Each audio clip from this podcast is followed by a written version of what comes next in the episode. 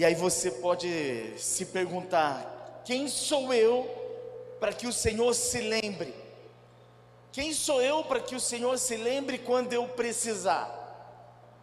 Pois eu quero te dizer, você é alguém muito especial para o Senhor, e Ele nunca se esqueceu de você, jamais. A pergunta não é essa, a pergunta é: o que você tem feito para que o Senhor se lembre todos os dias de você? Como tem sido a sua vida para que o Senhor não se esqueça jamais de você? Porque quando nós servimos ao Senhor, Ele nunca, jamais se esquece de nenhum de nós. Você pode dizer amém? amém. Abra a tua Bíblia aí em 2 Reis, capítulo 4. 2 Reis, capítulo 4.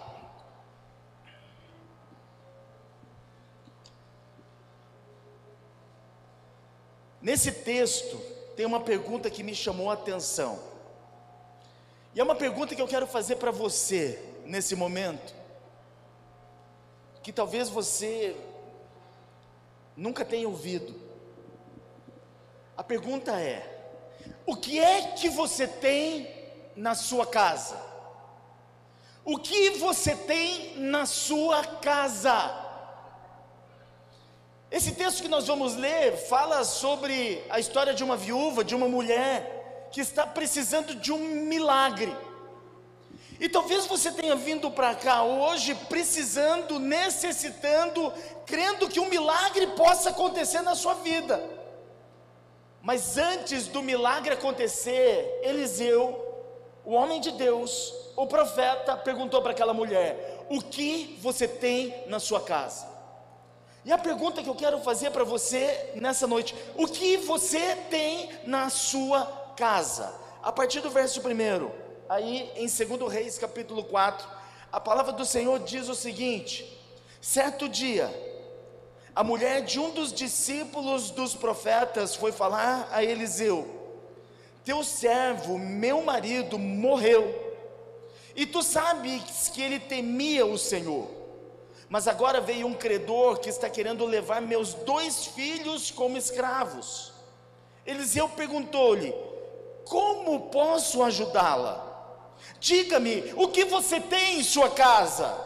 E ela respondeu: Tua serva não tem nada. Tua serva não tem absolutamente nada, além de uma vasilha de azeite. Então disse Eliseu: Vá pedir então emprestadas vasilhas a todos os vizinhos, mas peça muitas depois entre em casa com seus filhos, feche a porta, derrame daquele azeite em cada vasilha e vá separando as que você for enchendo. Depois disso ela foi embora, fechou-se em casa com seus filhos e começou a encher as vasilhas que eles lhe traziam. Quando todas as vasilhas estavam cheias, ela disse a um dos filhos: Traga-me mais uma. E esse filho respondeu: Já acabaram. Então o azeite parou de correr. Ela foi e contou tudo ao homem de Deus que lhe disse: Vá, venda o azeite, pague suas dívidas, e você e seus filhos ainda poderão viver do que sobrar. Até aqui. Essa pergunta que o profeta Eliseu fez a essa viúva que pediu ajuda, o que você tem em sua casa? O que você tem em sua casa? Logo no versículo primeiro, quando ela diz: Meu marido, que temia o Senhor, morreu, ela já trouxe nessa frase, nessa resposta, tudo que ela encontrou dentro da sua casa. Quando ela disse: Meu marido morreu, e continuou dizendo que os credores estavam batendo a sua porta. Ela estava querendo dizer para o profeta: Sabe o que tem na minha casa? O senhor quer saber de verdade o que tem na minha casa? Na minha casa tem tristeza, na minha casa tem luto, tem dívida, na minha casa tem medo, tem angústia, na minha casa tem preocupação com os filhos, na minha casa tem pobreza, na minha casa tem incertezas, tem insegurança, na minha casa tem miséria. É isso que tem na minha casa. E nessa noite, Deus manda perguntar para você: o que é que você tem na sua casa? O que é que você tem na sua casa? Você já parou para avaliar, para analisar, para que você possa responder o que é que se encontra na sua casa nesse exato momento? O que é que tem na sua casa? Depois da resposta, essa viúva, essa mulher então recebe uma palavra de direção, de orientação, de bênção do homem de Deus. E ela crê e obedece. Aqui estão dois princípios para que os milagres aconteçam nas nossas vidas: crer e obedecer. Olha para o irmão que está do seu lado e fala assim para ele: crer e obedecer. Não tem como milagre algum se estabelecer em nossas vidas, se nós não cumprimos esses princípios básicos, que é crer e obedecer.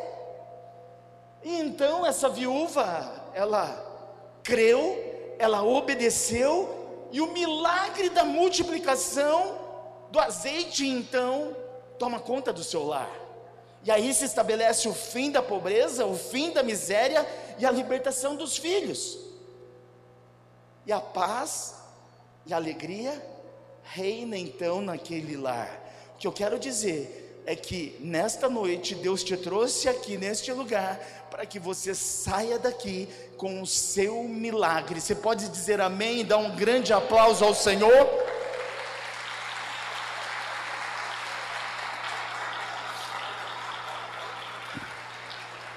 A primeira coisa que eu quero que você entenda, que quando você crê e obedece, no lugar da tristeza, entra na sua casa alegria. E talvez você não saiba, mas bate no peito assim. Os homens mais fortes, as mulheres um pouco mais devagar, mas aí é casa de Deus, sabia? Você é templo do Espírito Santo. Quando você cumpre essas prerrogativas de crer e obedecer, a alegria passa a fazer parte da sua vida, da sua casa. Versículo 1: Certo dia, a mulher de um dos discípulos dos profetas foi falar a Eliseu. Aqui nós já entendemos algo, irmãos. O fato de servir ao Senhor, de ser discípulo, não nos torna pessoas que não passarão por dificuldades. Era discípulo, e esse homem temia o Senhor, e ele morreu. Assim como essa semana, um dos pastores aqui da cidade de Hortolândia, um homem que eu tive o privilégio de conhecer, eu não sei se alguns aqui conheceram, se são de Hortolândia, devem ter conhecido, mas um pastor da igreja presbiteriana lá no Amanda, pastor Park, foi acometido de Covid e veio a óbito. Homem de Deus, servia ao Senhor. Então o fato de nós tememos ao Senhor, servimos ao Senhor, não nos deixa imune às dificuldades dessa vida. Não nos deixa imune às dificuldades dessa vida. E aí, continuando, teu servo, que é o meu marido, morreu. Morreu. Quando ela traz essa notícia, essa exclamação para o profeta, dizendo: O meu marido, o teu servo morreu. Ela está querendo mostrar para o profeta o que tem dentro da casa dela, irmãos. Tristeza, tristeza. E junto com tristeza, uma série de outras coisas que eu mencionei aqui. Tristeza. Eu quero te dizer que hoje, no lugar da tristeza, Deus vai derramar alegria sobre a tua vida, sobre a tua casa, sobre o seu lar. Se você recebe, diga amém, se expresse, aplauda ao Senhor, faz alguma coisa.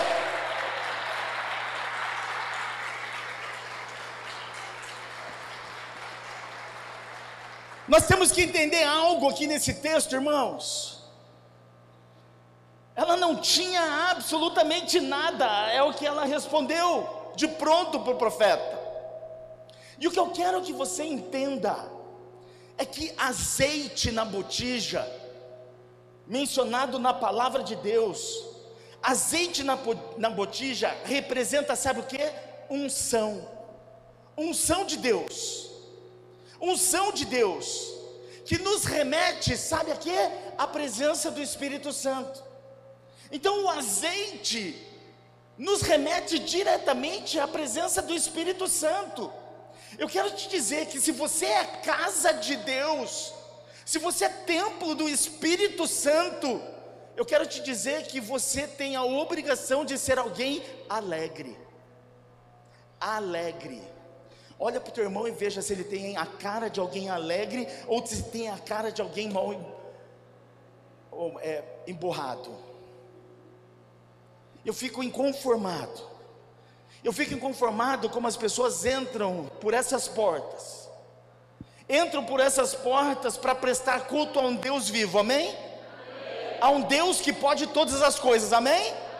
Mas entram aqui como se estivessem prestando a última homenagem no velório, cabisbaixos, tristes, resmungando, murmurando, reclamando, entristecidos.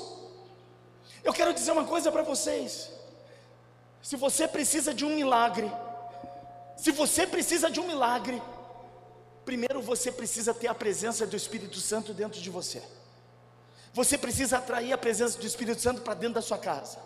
Senão o milagre jamais, nunca acontecerá. Pergunta para o irmão aí que está do seu lado: você precisa de um milagre?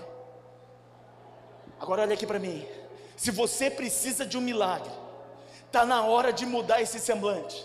As circunstâncias não podem determinar como você se sente como você se comporta. As circunstâncias não podem determinar se você é uma pessoa feliz ou triste. As circunstâncias não podem determinar se você é alguém alegre ou não. Mas é a tua alegria que vai determinar as circunstâncias que você vive. Se você crê e recebe, dê mais um aplauso a esse Deus, vai, por favor.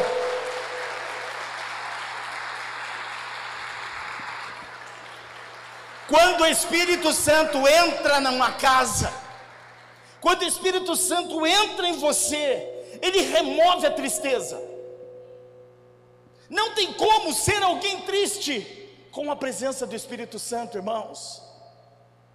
Não tem como ser mal-humorado com a presença do Espírito Santo. Não tem como viver uma vida de tristeza, cheios do Espírito Santo. Tem alguém casado aqui? Alguns. Pois eu quero te dizer: teu cônjuge não te aguenta muito tempo se você continuar sem a presença do Espírito Santo. Teus pais não te aguentam se você não for cheio do Espírito Santo. Teus filhos, papais e mamães, não te suportam se você não for cheio do Espírito Santo, porque o Espírito Santo é sinônimo de alegria. Agora, numa casa onde não tem o Espírito Santo, é só reclamação, murmuração, é só xingamento.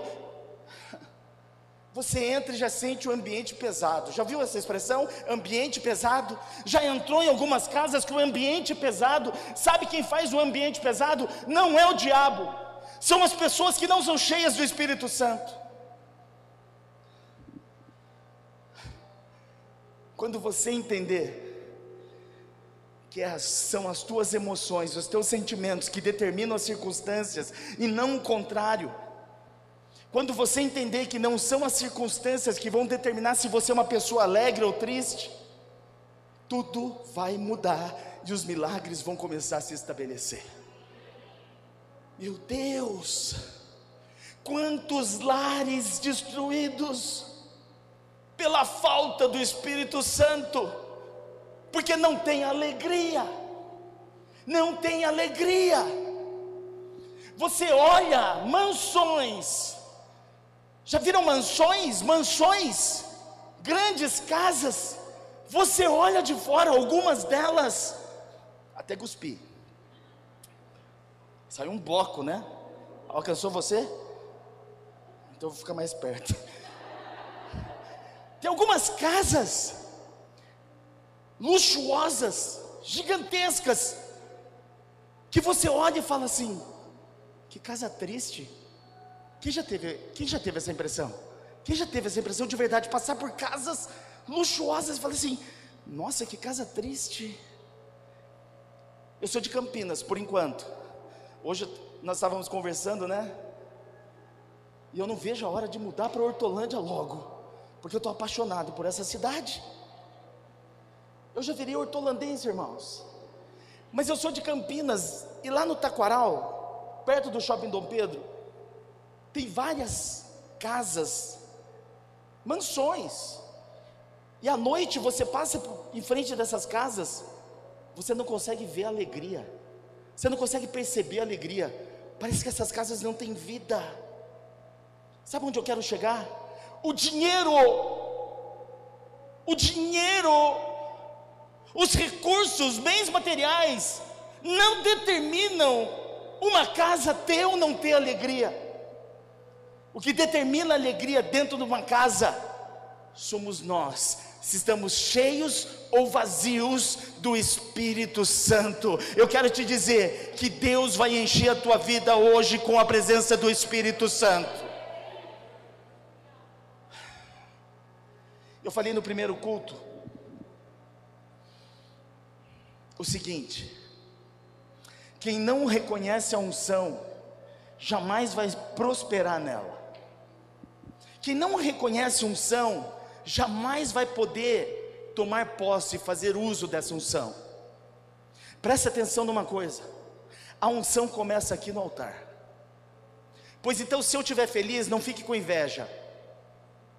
Se eu for abençoado, não fique com inveja, porque daqui do altar eu vou profetizar sobre a tua vida também.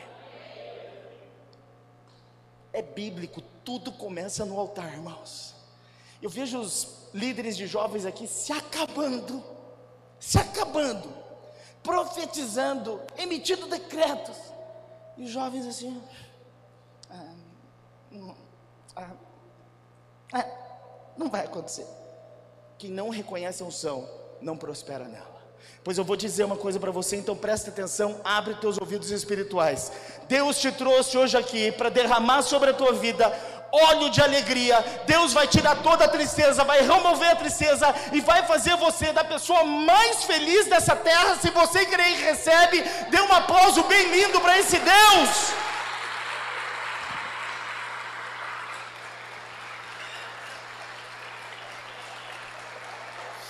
Salmos 45, 7.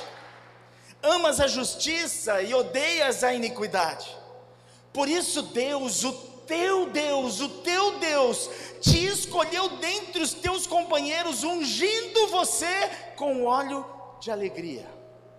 Isaías 61, do versículo 1 ao 3, diz o seguinte: diz que o Senhor, o teu Deus, o meu Deus, o nosso Deus, derrama sobre nós o óleo de alegria trocando as vestes de louvor e removendo todo espírito angustiado. Meu Deus do céu, se você veio prestar culto a esse Deus vivo, ao entrar por essas portas e reconhecer a unção, a presença do Espírito Santo, ele é capaz de remover toda angústia de você. Toda angústia não é resolver o problema, é remover a angústia e fazer com que você saia daqui alegre, leve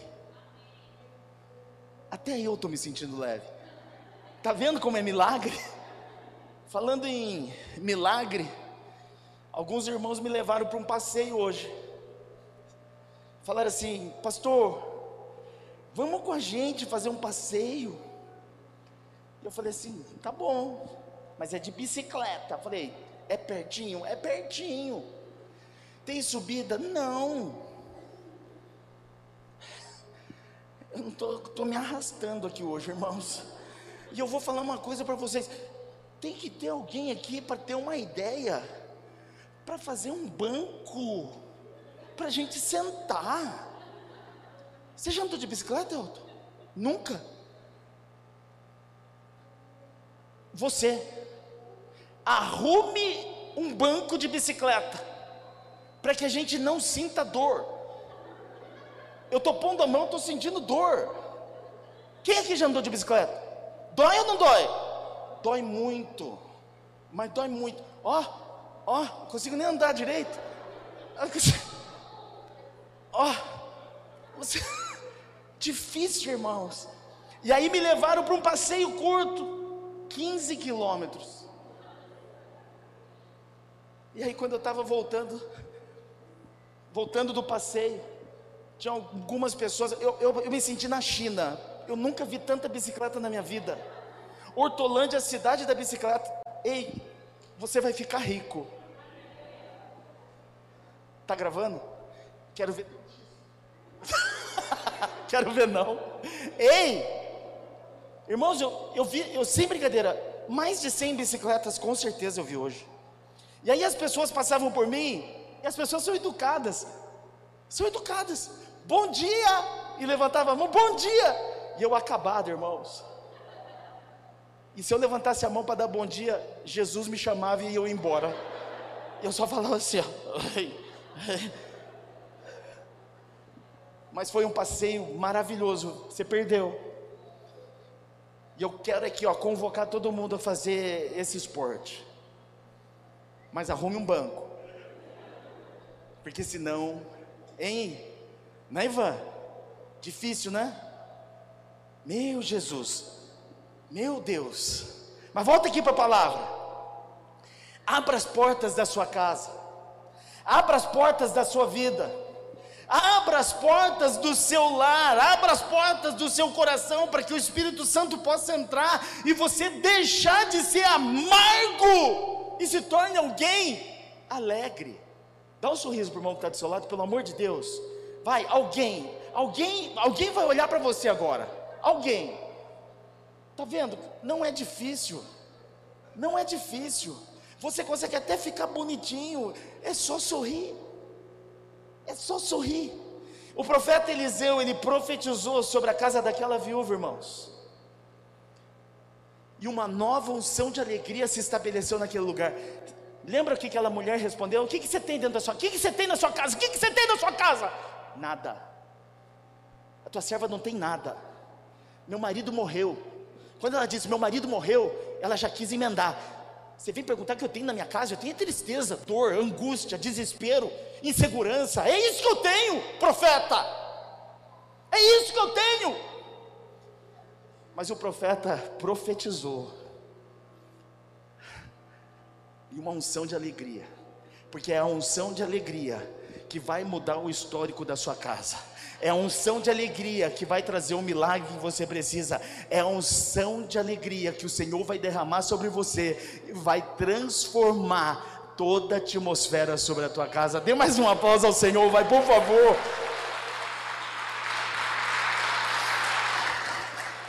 Primeira coisa então, Deus está muito afim de trocar toda tristeza de dentro da sua casa, da sua vida, por alegria.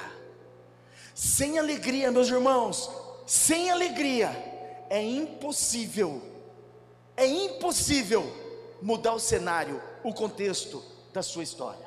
É impossível. E agora, você acha que é Deus? O que que Deus pode fazer para mudar a sua alegria? Depende de mim, depende de você. Não são as circunstâncias que determina o nosso estado de espírito, mas é o nosso estado de espírito que determinam as circunstâncias.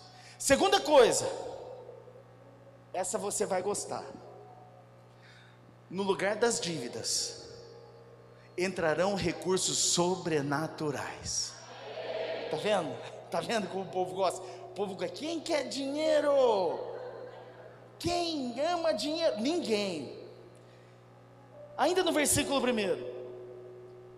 Depois que a mulher anuncia que o marido dela morreu e disse que ele temia o Senhor, ela emenda. Mas agora, mas agora veio um credor. Mas agora veio um credor, ou seja, para piorar as coisas, além do meu marido ter morrido, começaram a aparecer credores. Sabe o que é credor? Sabe aquela ligação do celular que você não atende? 011, 047, 051, sabe aquelas ligações? Você sabe, eu sei que você sabe. Isso é credor. Isso é credor. Essa família havia contraído dívidas. Dívidas. E os credores, como naquela época não tinha celular, eles batiam a porta da pessoa. E a viúva respondeu: Agora veio um credor. Quando o profeta Eliseu perguntou para aquela viúva o que ela tinha em casa, ela disse que não tinha nada. Como talvez você, quando eu perguntei até agora, o que é que você tem em casa? O que é que você tem em casa? O que você tem na sua casa? O que você tem na sua casa? O que você tem na sua casa? Você não consegue, não consegue encontrar. Você fala, pastor, eu não tenho nada. Eu não tenho nada em casa. E ela respondeu: Eu não tenho nada, senão uma vasilha, uma botija, para poder colocar azeite. E além dessa vasilha, muitas dívidas, ao ponto dos credores já estarem batendo a minha porta. Antes eu quero fazer uma ressalva aqui, tá? Problemas financeiros, problemas financeiros, ruínas financeiras, sugam a nossa energia, sugam a nossa energia. Você pode até achar que serve ao Senhor com a mesma intensidade se você estiver devendo. Você pode até achar que a tua esposa continua te amando com você devendo. Mas eu quero te dizer que alguém vivendo uma experiência negativa, financeiramente falando, ela é sugada em suas energias ela não consegue adorar o Senhor, ela não consegue servir ao Senhor, ela não consegue ser um marido excelente, nem uma esposa excelente, nem filhos excelentes, muito menos pais excelentes. Tudo por causa de dívidas financeiras, porque as dívidas financeiras, elas consomem a energia do ser humano.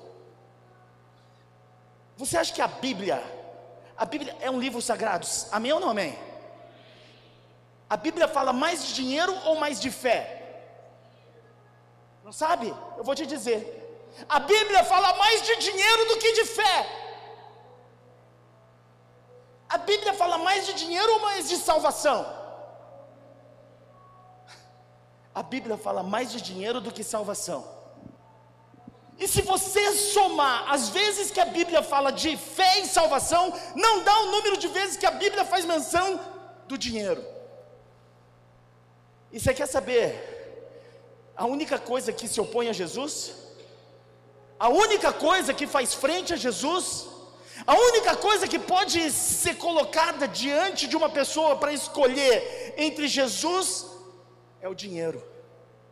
Mamon, não é mamão, mamon.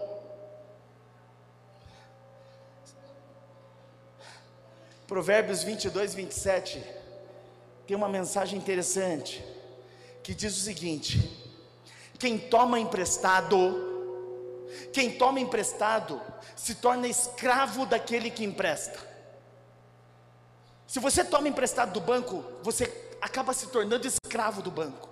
Se você pega emprestado de alguém, você se torna empre escravo desse alguém. Por quê? Porque as crises financeiras, os problemas financeiros sugam, sugam, sugam. Por isso que eu falei para a pastora que a partir desse mês nós vamos começar a dar alguns cursos aqui na igreja. E o primeiro curso que eu quero ministrar aqui na igreja é sobre finanças. Deus vai ensinar você a ganhar dinheiro. Deus vai ensinar você a administrar dinheiro. E Deus vai ensinar você a como gastar o dinheiro. Está vendo como diminui o amém? Todo mundo quer ganhar. Todo mundo quer. Mas na hora de gastar, quer gastar. Meu Deus do céu. A dívida, a ruína financeira traz muitos prejuízos, irmãos. Muitos prejuízos muitos prejuízos. É por isso que nós vamos, me lembra disso, tá? Bem, a pergunta que não quer calar: o que é que você tem na sua casa? Talvez você esteja com um problema financeiro. O que é que você tem na sua casa para que Deus possa usar para fazer um milagre? Parou para pensar nisso? O que é que você tem na sua casa para que Deus possa fazer um milagre? Eu lembro, eu falei no culto, no primeiro culto, de uma experiência profissional. Eu já trabalhei na CIA, sabia? Sabia? Já traba... Quem conhece CIA? CIA. Quem compra roupa na CIA? Aí, ó, já marca quem compra roupa na CIA para vocês combinarem. Ó, não compra essa porque essa aqui eu já comprei. Senão vocês vêm no culto igual. Brincadeira. Eu trabalhei na CIA. Sabe o que eu fazia, que eu fazia na CIA? Eu era empacotador. Na verdade, não. Empacotador era acima. Eu recolhia cabide. Eu tinha uma bronca de mulher que pegava as roupas e largava os cabides que eu tinha que catar. Eu falava, por que, meu Deus? Por quê? Por que mulher é assim? Mas está lá na minha carteira profissional, registro, ceia, ceia. E aí, quando eu estava preparando essa palavra, me veio à memória, quando eu trabalhei na CIA. Gente, imagina quanto é o salário de um catador de cabide. Quanto ganha um catador de cabide? E aí eu lembrei, o que você tem na sua casa? O que você tem na sua casa? Olha aqui para mim, vocês perceberam que eu sou japonês? Japonês ou é pasteleiro ou é verdureiro, irmãos. E eu falei, eu preciso usar o que eu tenho em casa. Eu entendi hoje isso, preparando essa ministração, Elton. Eu era um empreendedor nato lá no passado e não sabia. E aí eu falei, meu Deus, eu estou trabalhando igual um camelo nessa CIA, catando cabide em cada lugar. Essas mulheres que vêm aqui acabam comigo, e eu não estou ganhando dinheiro. O que, que, eu vou fazer? Eu trabalhava no, na CIA do shopping Guatemi, irmãos. Quem já trabalhou em shopping aqui? Shopping, quando você trabalha em shopping, você não sabe se está chovendo, se está sol, se está tendo tsunami, se está tendo vento, você não sabe nada. Porque as pessoas que trabalham no shopping só entram e ficam esperando a hora de sair. E aí eu tive um, uma sacada. Esse pessoal não tem tempo para fazer compra. E eu comecei a levar frutas. E no meu horário de almoço, no lugar de almoçar, eu vendia melão, mamão, morango para a galera que trabalhava junto comigo eu comecei a ganhar dez vezes mais do que meu salário catando cabide. Sabe por quê? Porque eu tinha alguma coisa em casa. Não, eu não morava num sítio, mas a minha expertise de poder negociar. Não despreze aquilo que você tem na sua casa, porque aquilo que você tem na sua casa, na sua vida, é o que Deus quer usar para fazer um milagre na sua vida financeira. Se você entendeu, dê um aplauso ao Senhor, por favor, vai.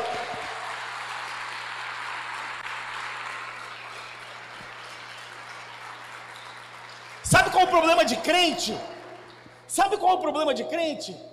É que está precisando de um milagre, e ao invés de buscar em casa aquilo que tem em casa para que Deus possa usar para fazer uma multiplicação, fica esperando de Deus o milagre cair do céu.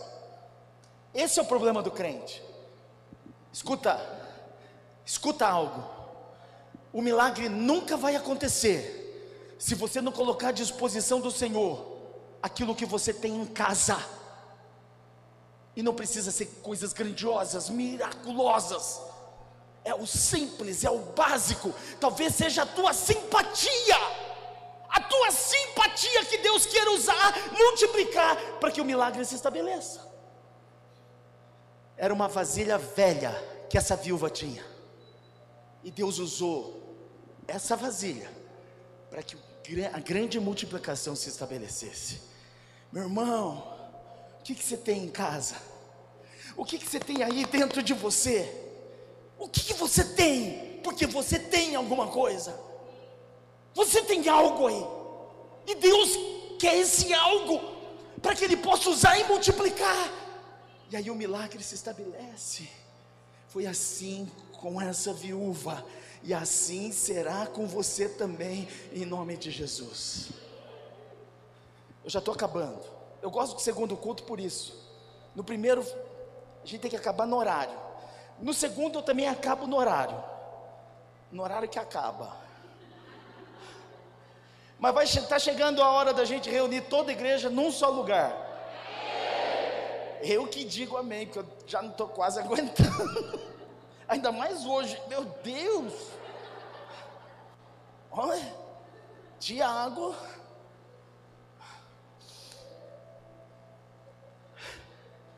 Quando eu vendi fruta na C&A, eu não era crente. E eu prosperei. Eu não era, eu era ímpio. E eu prosperei. Está entendendo como tem alguma coisa errada com você? Quantos aqui são crentes? Digam aleluia. Não, não, não. Só quem é crente e é apaixonado por Jesus. Aleluia. E por que, que você come o pão que o diabo amassa? Por que não prospera? Tem alguma coisa errada. Se até ímpio prospera, porque ímpio vai buscar dentro de casa, dentro de casa, e colocar em prática. Agora, crente,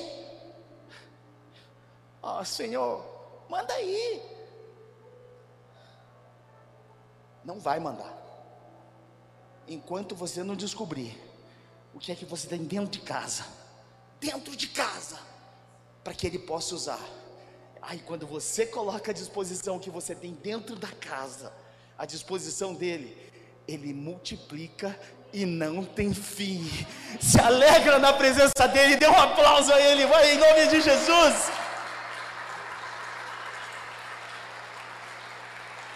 Não é muito, não é muito, é um pouco. Deus precisa só de um pouco, um pouco de boa vontade, talvez, um pouco de disposição, talvez, é um pouco. Lembra dos cinco pães e dois peixes? Cinco pães e dois peixes. Era muito ou era pouco perto de uma multidão que tinha para alimentar? Não era quase nada.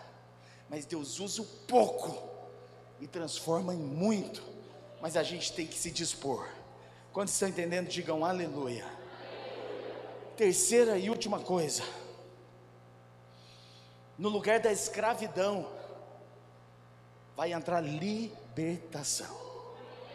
Talvez você veio para cá e é escravo e não sabe, escravo do mau humor, escravo do pessimismo, escravo do diabo e não sabe. Pois aonde tem escravidão, hoje Deus vai entrar com provisão e haverá libertação. Ainda no verso primeiro, a última parte desse versículo primeiro. A viúva diz: Um credor que está querendo levar meus dois filhos como escravos. Como escravos. Os dois filhos daquela viúva, eles estavam prestes a ser levados como escravos, porque aquela mulher não tinha provisão para honrar com os compromissos. E os filhos iam pagar com a própria vida para honrar a dívida. Ela não tinha como pagar a dívida. E a única coisa que ela tinha em casa era uma vasilha. Eu não sei se você conseguiu captar. O que Deus está querendo de você, meu irmão, é a tua vasilha. Agora eu não sei o que é essa vasilha. Você deve saber qual é essa vasilha. Talvez seja esperança, perspectiva, disposição, boa vontade, um talento nato. Eu não sei. Você sabe. o que você tem. Você sabe o que você tem. E você está escondendo essa vasilha. E quando o Senhor pergunta o que, que você tem em casa, você de pronto responde: nada, nada. Olha para a minha vida, olha a porcaria que está a minha vida.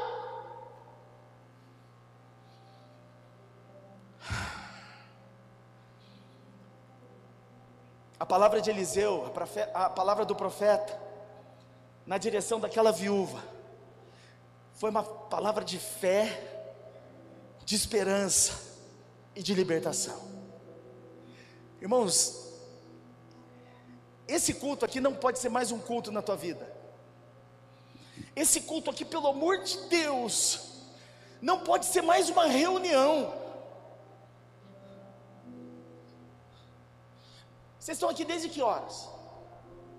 Quatro horas da tarde, desde, desde as quatro.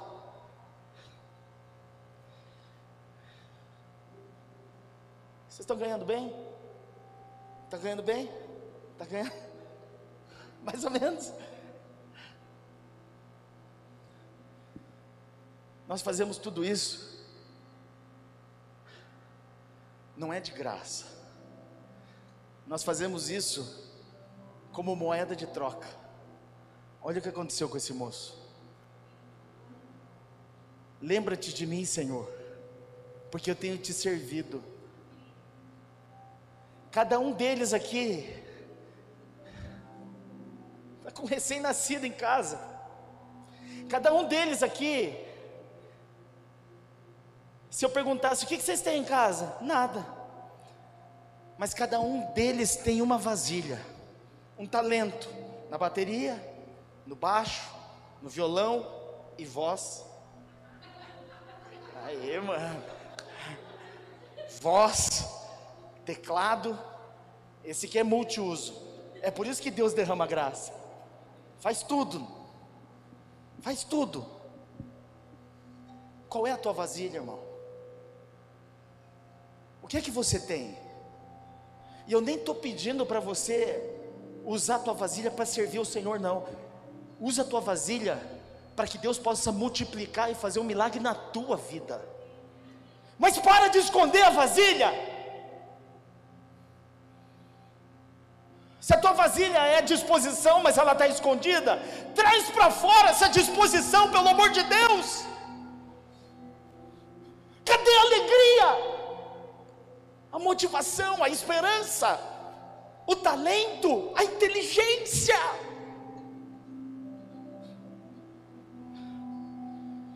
Essa mulher, nos últimos versículos falam o que aconteceu. Ela recolheu as vasilhas dos vizinhos. E o azeite começou a jorrar, jorrar, jorrar. E ela foi enchendo, enchendo, enchendo, enchendo, que não cabia mais. Sabe por que, que não está sobejando na sua casa? porque você não apresentou a vasilha certa. E sabe como você vai encontrar vasilha? Quando você decidir mudar o teu estado de espírito. Você não vai ser feliz quando você tiver dinheiro para pagar suas contas. Você vai ter dinheiro para pagar suas contas quando você for feliz. Fica de pé no seu lugar em nome de Jesus.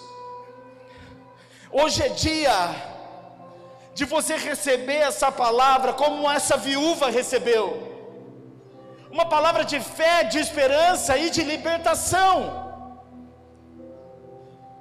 Romanos capítulo 8, versículo 15 diz: que você não recebeu um espírito que te escravize, mas você recebeu um espírito que os adota como filhos. João 8,36 diz: portanto, se o filho vos libertar, verdadeiramente sereis livres. Você precisa ser liberto hoje da incredulidade, da desconfiança. Você precisa sair daqui liberto hoje. Ao passar por essas portas, você tem que passar por essas portas diferente de como você entrou. As pessoas não são todas iguais. Se você foi machucado ou machucada, Pessoas machucam, mas pessoas também curam. Deus te trouxe hoje aqui, não foi para você ouvir uma palavra, mas é para você viver essa palavra. Essa viúva experimentou o milagre, você também pode experimentar esse milagre. Fecha teus olhos, em nome de Jesus, fecha teus olhos e adore ao Senhor. Adore ao Senhor, como nunca você fez até hoje. Não se